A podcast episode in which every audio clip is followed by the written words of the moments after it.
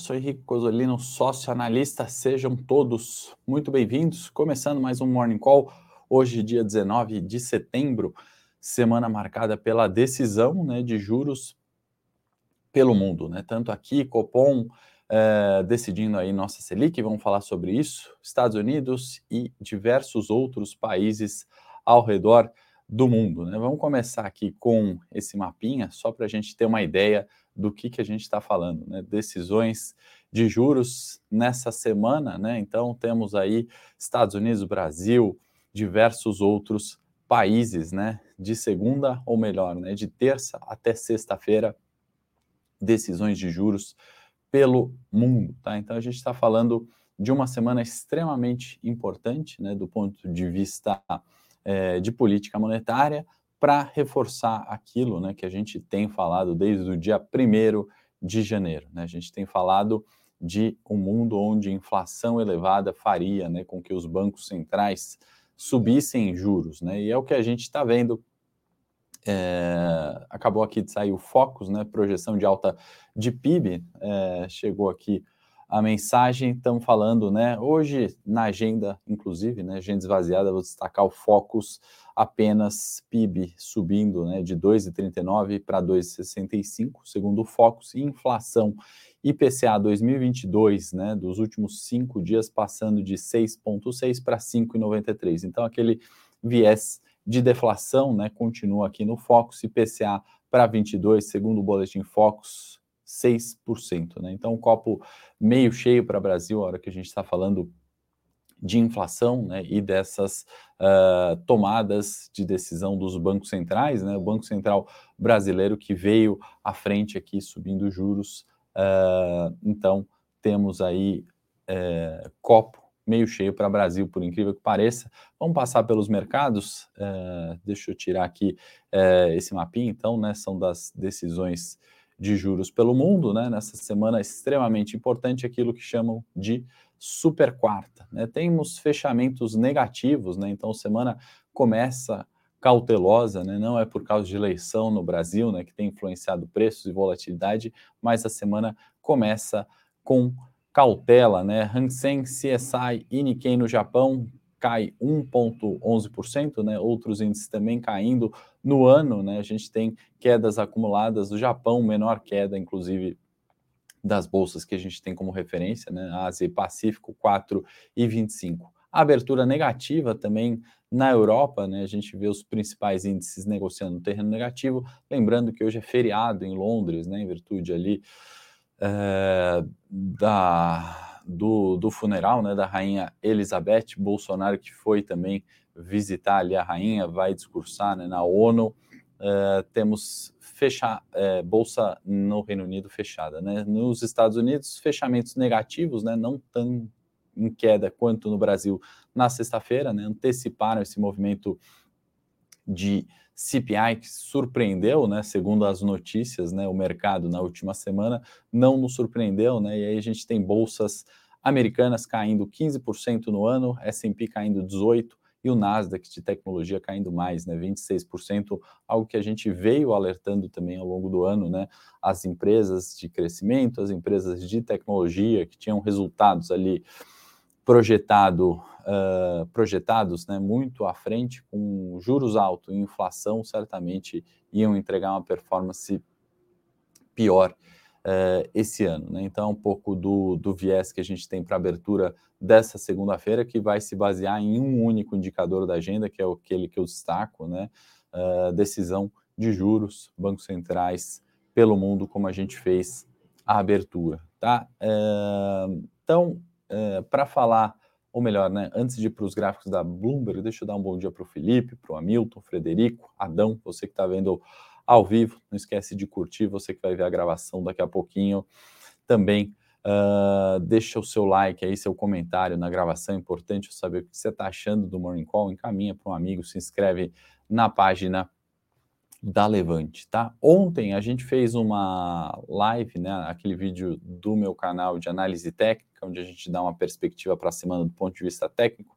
A gente fez um pouco mais extensa e comentamos, né, bastante sobre os anos eleitorais, né? Então, se a produção quiser colocar o link da live, certamente vai estar na descrição também. Coloca para o pessoal depois do Morning Call assistir. A gente fez um paralelo, pessoal, para falar um pouquinho de Brasil e de eleição, né? A gente fez um, um, um como eu chamo, fugiu a palavra, uma retrospectiva, né? Desde é, 2002, né? Com a eleição de Lula, né? As ações que mais subiram, por quê, né? Qual que foi a política econômica adotada e fizemos isso, né, 2002, 2006, 10, 14, né, quando Aécio perde para Dilma, né, e aumenta a volatilidade no pós-eleição, é, com Temer e depois Bolsonaro, né, e a gente foi traçando paralelos, né, resumidamente, obviamente, é, daquilo que a gente poderia ter esse ano, né, por que isso? A gente está a 10 dias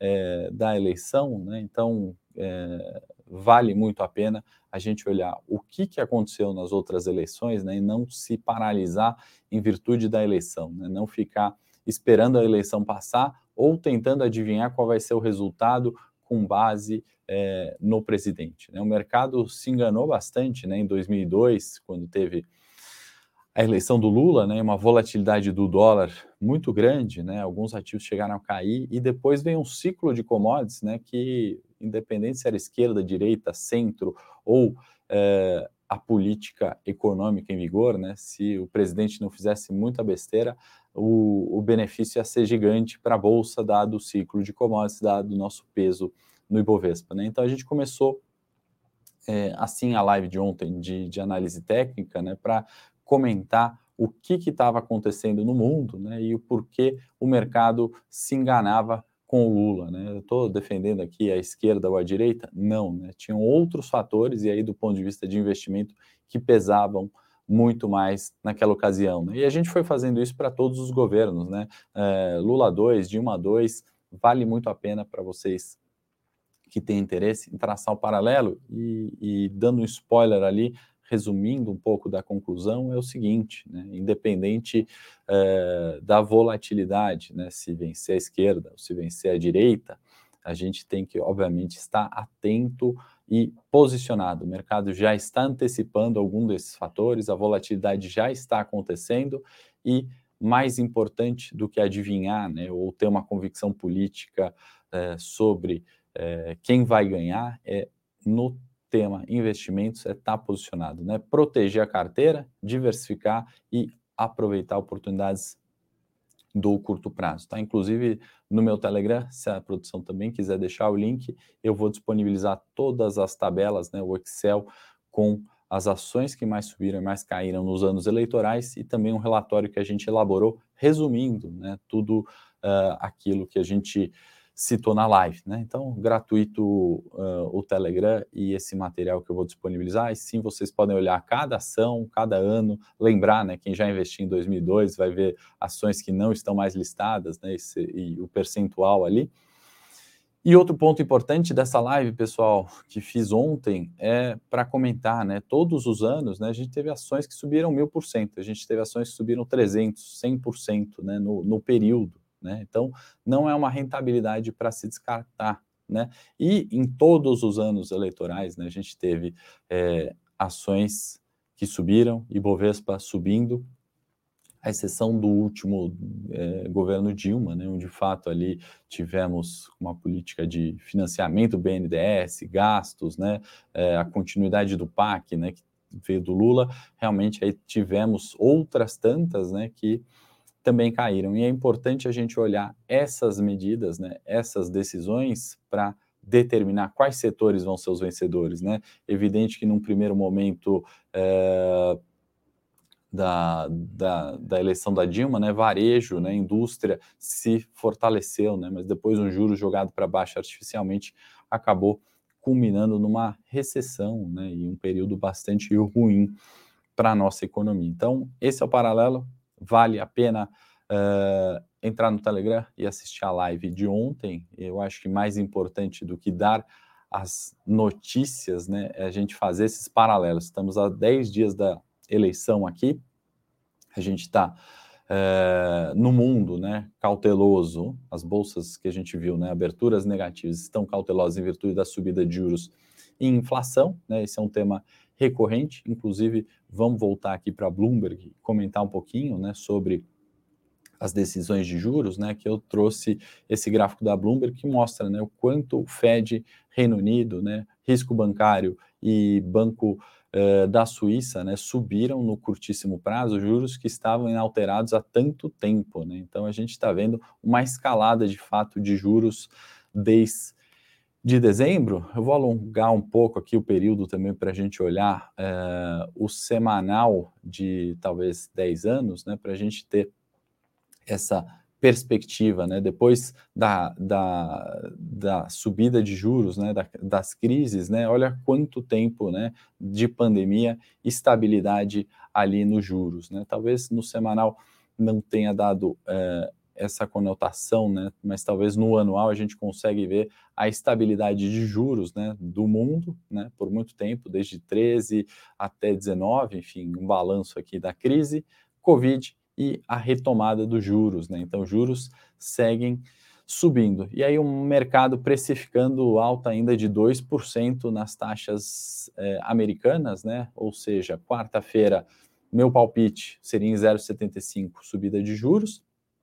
Eh, na sequência, eh, existem né, projeções de subida em 1%, 20% estimando subida de juros e aí, para final do ano, né, a gente tem alguns ainda arriscando 4,75, né, a faixa de 4,5 e 4,75.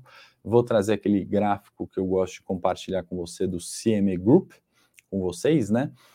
Uh, quem se lembra, né, quem acompanha o Morning Call, lembra que a faixa né, do 3 ao 3,75 era o limite superior para essa reunião agora de quarta-feira do Fed, né? E aí é, tínhamos ainda o meio por cento de alta. Né? O meio por cento sumiu na última semana, dados de inflação que frustraram essa expectativa do mercado, não a nossa, né? não, não tinha ali como vir uma deflação para os Estados Unidos, e aí começou a aparecer a faixa já de 3,25, 3,5. Lembrando o Fed, né, ele vai por faixas de preços, né, diferente da nossa Selic, que é um patamar único, tá? Então, 3,25, 3,5 aparecendo, né? E quando a gente vai para a reunião do fim do ano, né, dia 14 de dezembro, a gente já vê aqui, né, 10% quase do mercado estimando que o Fed vai chegar em 4,75. Então, uma subida bastante forte e praticamente o mesmo, o mesmo consenso, né, a mesma quantidade do consenso que acha que o Fed vai para 4,75, acredita que o Fed finalize em 4. Né? Eu estaria aqui mais para o 4,25 e 4,5, junto com a maioria aqui, não ficando em cima do muro, mas eu acho que é o mais provável a gente ver inflação continuando alta e a necessidade do Fed subir juros, tá, pessoal? Fiquem à vontade aí para mandar as perguntas, tá bom? Fiquem super à vontade aí, a gente responde na medida do possível a todos, tá?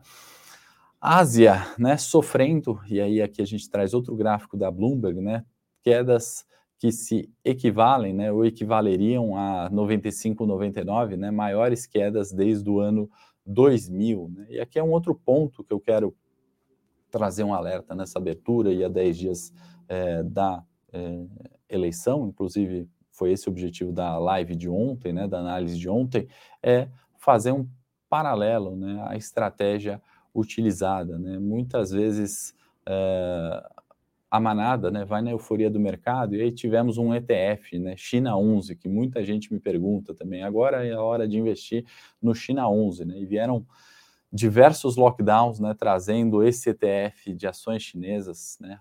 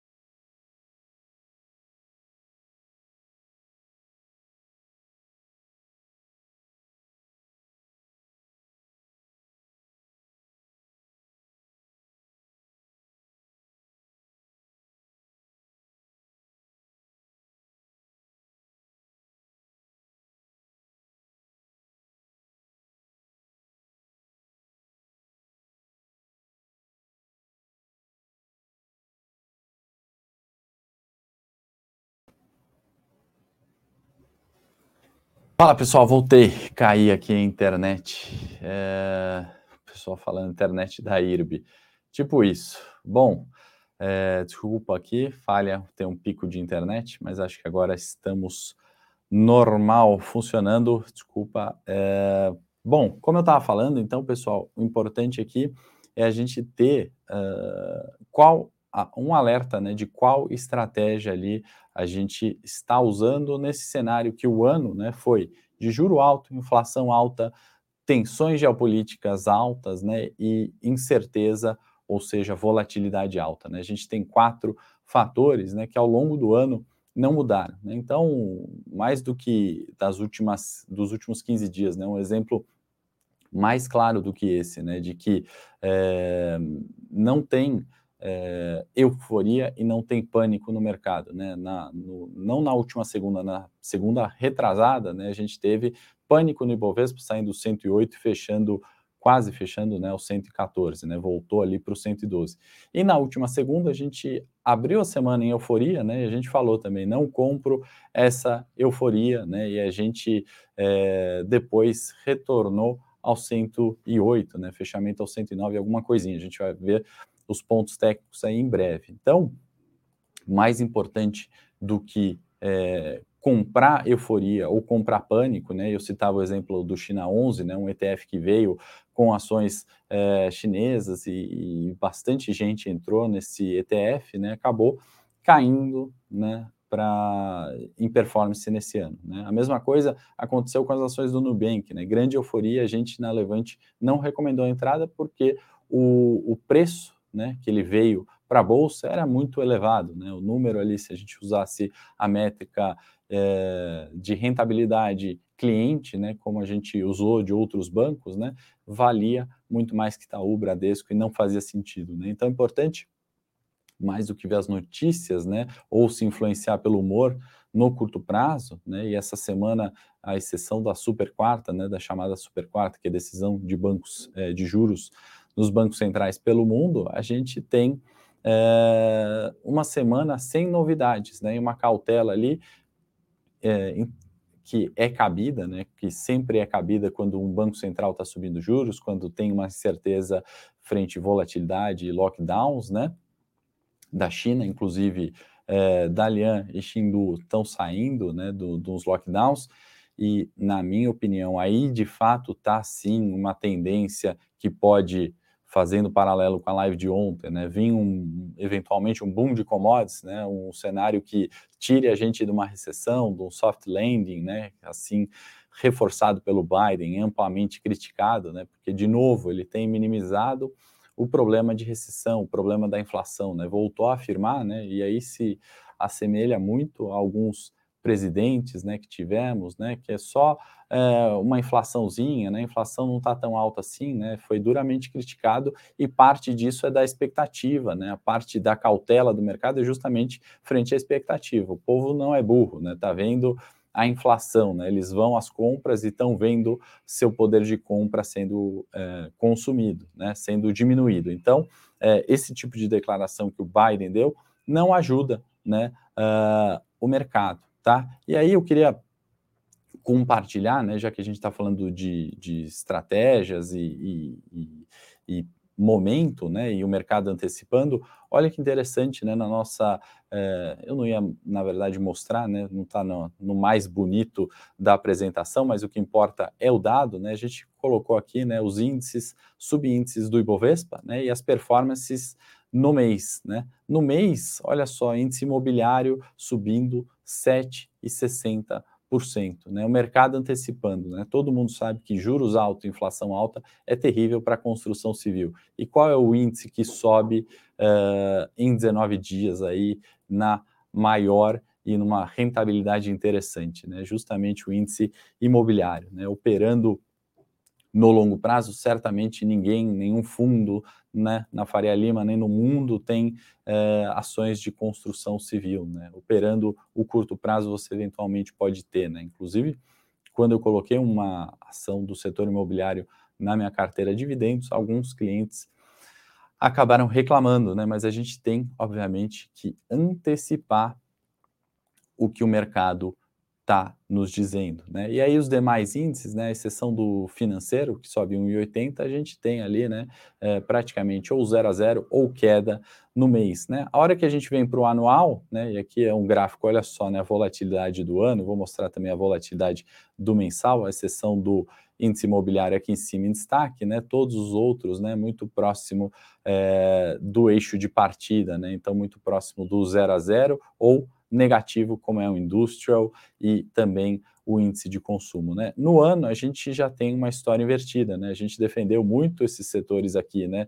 o financeiro, utilidade pública e, e também o energia elétrica. Né? O imobiliário está surpreendendo aqui no ano muito pela alta dos uh, desse mês, né? alta uh, do mensal. Tá? Mas esse sim foi um ano de banco, utilidade pública e energia elétrica. Né? Então, a gente tem performance positiva, 17% não é para jogar fora, né, esse ano em bancos, e aí estou falando também de Cielo, estou falando de seguradoras, entram no índice financeiro, utilities, né, e aí vem Sabesp, outras, e energia elétrica, né, pega o exemplo ali de Eletrobras, CPFE, entre outras, subindo também eh, de forma positiva. Se você tem essa leitura, você sim consegue performar independente da eleição, né? Consumo, indústrias e materiais básicos, né? Acho que ninguém tinha dúvida, né? Talvez exceção de materiais básicos, mas principalmente consumo e indústria, né? Que esse ano, de fato, é, não seria um ano ali tão positivo e a gente tem, tem feito poucas alocações, né? Ao contrário do longo prazo, né, da forma tradicional de investir, que muitas vezes teriam, né, materials ali, um peso grande em Vale, em Suzano, outras empresas. E eu queria também mostrar para vocês nessa semana que se inicia, né, e, a pauta é aqui, né, como não se influenciar, né, com essa dinâmica de eleição que obviamente influencia o Bovespa, mas tem formas de se proteger, eu vou compartilhar um estudo da XP, né, que eu recebi por e-mail, né, mostrando aqui é, um comparativo de performance, né, das principais estratégias, né, destacando a Momentum, que é esse gráfico, é, essa linha azul aqui, né, em destaque, é, mostrando o que, né, que a estratégia Momentum, que basicamente tem muito a ver com análise técnica tem muito a ver com comprar o que está subindo e vender o que está caindo, né? É a que mais performou nos últimos 10 anos, né? Então, se alguém ainda tem dúvida é, sobre o curto prazo, né? É importante separar a estratégia a curto prazo de um day trade, né? A estratégia é, de curto prazo com tomar risco sem gerenciar o risco que se toma, né? Então, aproveitar para parabenizar a XP e, inclusive, ela me ajudou a, a, concluir, né, um pouco, ou melhor, né, trazer um outro estudo que não fui eu que fiz, para mostrar a estratégia momento performando muito mais que estratégias conhecidas como qualidade, né, que é comprar é, bons ativos, né, e a gente tem excelentes ativos no índice de materiais básicos que a gente falou, né, é, a estratégia valor, né, aquelas ações descontadas, né, você falar, poxa, determinado banco está descontado no longo prazo, perfeito, né, mas o momento tem performado mais que a estratégia valor, né, que se praticamente em performance nos últimos 10 anos é equivalente à estratégia qualidade. As outras estratégias, né, como crescimento e baixo risco, né, baixo risco acho que tem um retorno ainda, é, é, o segundo melhor retorno depois do momento, né, baixo risco é comprar ativo de baixa volatilidade, nesse ano fez muito sentido, né, no trade dos cinco dias a gente sempre teve 25% pelo menos numa elétrica ou numa uh, utilities, né, saneamento, enfim, né, foi a segunda melhor estratégia nos últimos 10 anos, né, crescimento foi um terror, né? Foi a pior estratégia. Esse crescimento é growth, né? Aquelas ações de tech, aquelas ações que projetam um forte crescimento à, frente, né? Nubank foi uma delas, né? É, outras ali que caíram bastante no ano, né? Muitas delas estão nas Nasdaq, por exemplo, educacionais aqui no Brasil que projetavam um grande crescimento à frente. Foi uma das piores estratégias dos últimos 10 anos, tá? Então eu queria compartilhar aqui com vocês esses gráficos para falar, né, nessa semana que estamos ali a 10 dias da eleição, né, não se deixar é, influenciar só pelo candidato ou vou investir a partir do momento que acontece a eleição. Se a produção quiser colocar ainda aí o, o link é, do nosso lucro acima de tudo, né, que é uma estratégia onde a gente está falando é, bastante sobre esse tipo de, de, de, viés, né, esse tipo de abordagem em anos eleitorais, porque a gente não é a primeira vez que vai passar né, no, no, por isso. Né, não é a primeira eleição que a gente passa e acho que é extremamente relevante. É, quem tem perguntado também o que é o lucro acima de tudo, estou aqui com um resuminho. A gente está trazendo swing trade com ações brasileiras, a gente está trazendo swing trades com BDRs, né, ações internacionais que estão dando oportunidade em alguns setores, obviamente, né. É, opções long and short, né, diferentes aqui. É, o long and short, na verdade, a gente já tem uma estratégia, opções tem uma abordagem nova aqui também para a gente colocar. E operações em renda fixa, né, juros, afinal de contas, vai a 14, na minha opinião, na quarta-feira, né? Eu acho que o, o Banco Central deixou aberto uh, para a subida de juros, então a gente também tem que estar atento uh, em uh, nessas recomendações de renda fixa, tá? Tem bônus aqui, né? Esse curso está dando, né? Aliás, essas recomendações estão dando de presente um curso de long and short equivalente a mil reais de graça um bônus de um curso de opções né, equivalente a mil reais também de graça, além de outros bônus aqui, que é esse eu acho extremamente interessante, né? Um DARF é uma calculadora para quem tem dúvida em como fazer o imposto de renda, em como gerar um DARF de qualquer investimento, você vai ganhar de brinde aqui. A Levante está dando, né? Em parceria um escritório de contabilidade, uma calculadora automatizada de DARF. Então você não vai ter mais problema, né? Dúvidas de imposto de renda a gente sempre tem. Então, é, só isso aqui, né? Só essa assinatura também, junto com os outros cursos, mais do que pagam nessas 12 de 130, não, 230, né? 12 de 230, dá um descontaço disso aqui para você investir. Desculpa, não existe, né? Quando a gente quer de fato investir. Então, espero que vocês aproveitem aí é, esse desconto de lançamento. No cenário corporativo, pessoal, o que a gente tem? Uh, dividendos, né? Por incrível que pareça, companhias do setor de construção MRV pagando dividendos, Redditor pagando dividendos, juros sobre capital próprio, melhor dizendo, e Vibra também pagando juros sobre capital próprio. comento sobre algumas no Telegram, se a produção quiser colocar, meu Telegram gratuito, cenário corporativo, para a gente não estourar muito aqui o nosso tempo.